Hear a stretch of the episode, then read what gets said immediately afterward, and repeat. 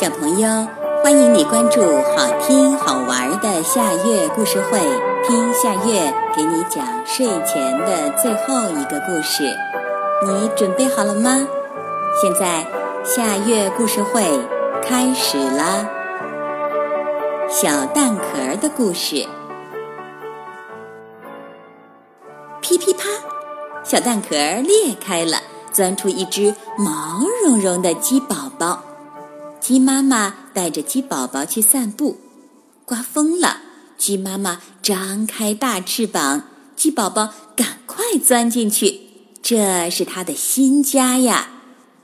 小蛋壳有点孤单，现在我不是鸡宝宝的家了。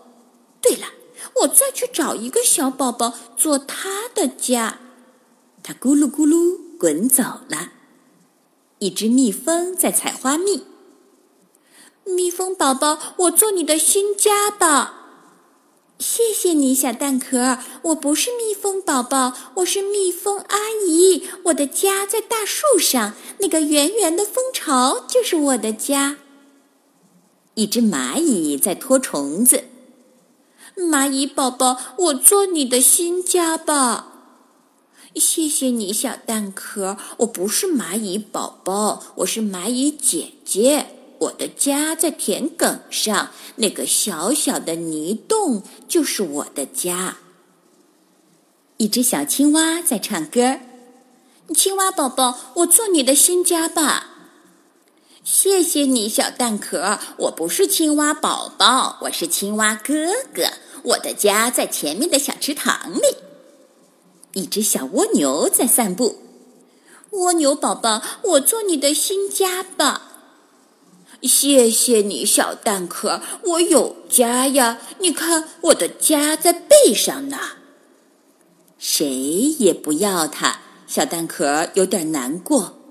一只金龟子路过这里，太好了，我的宝宝正缺一个摇篮，这只蛋壳做摇篮刚刚好。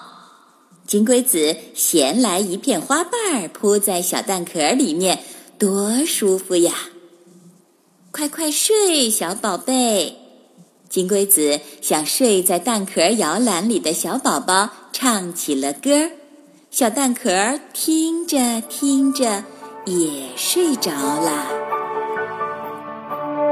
小朋友，这个故事的名字是《小蛋壳的故事》。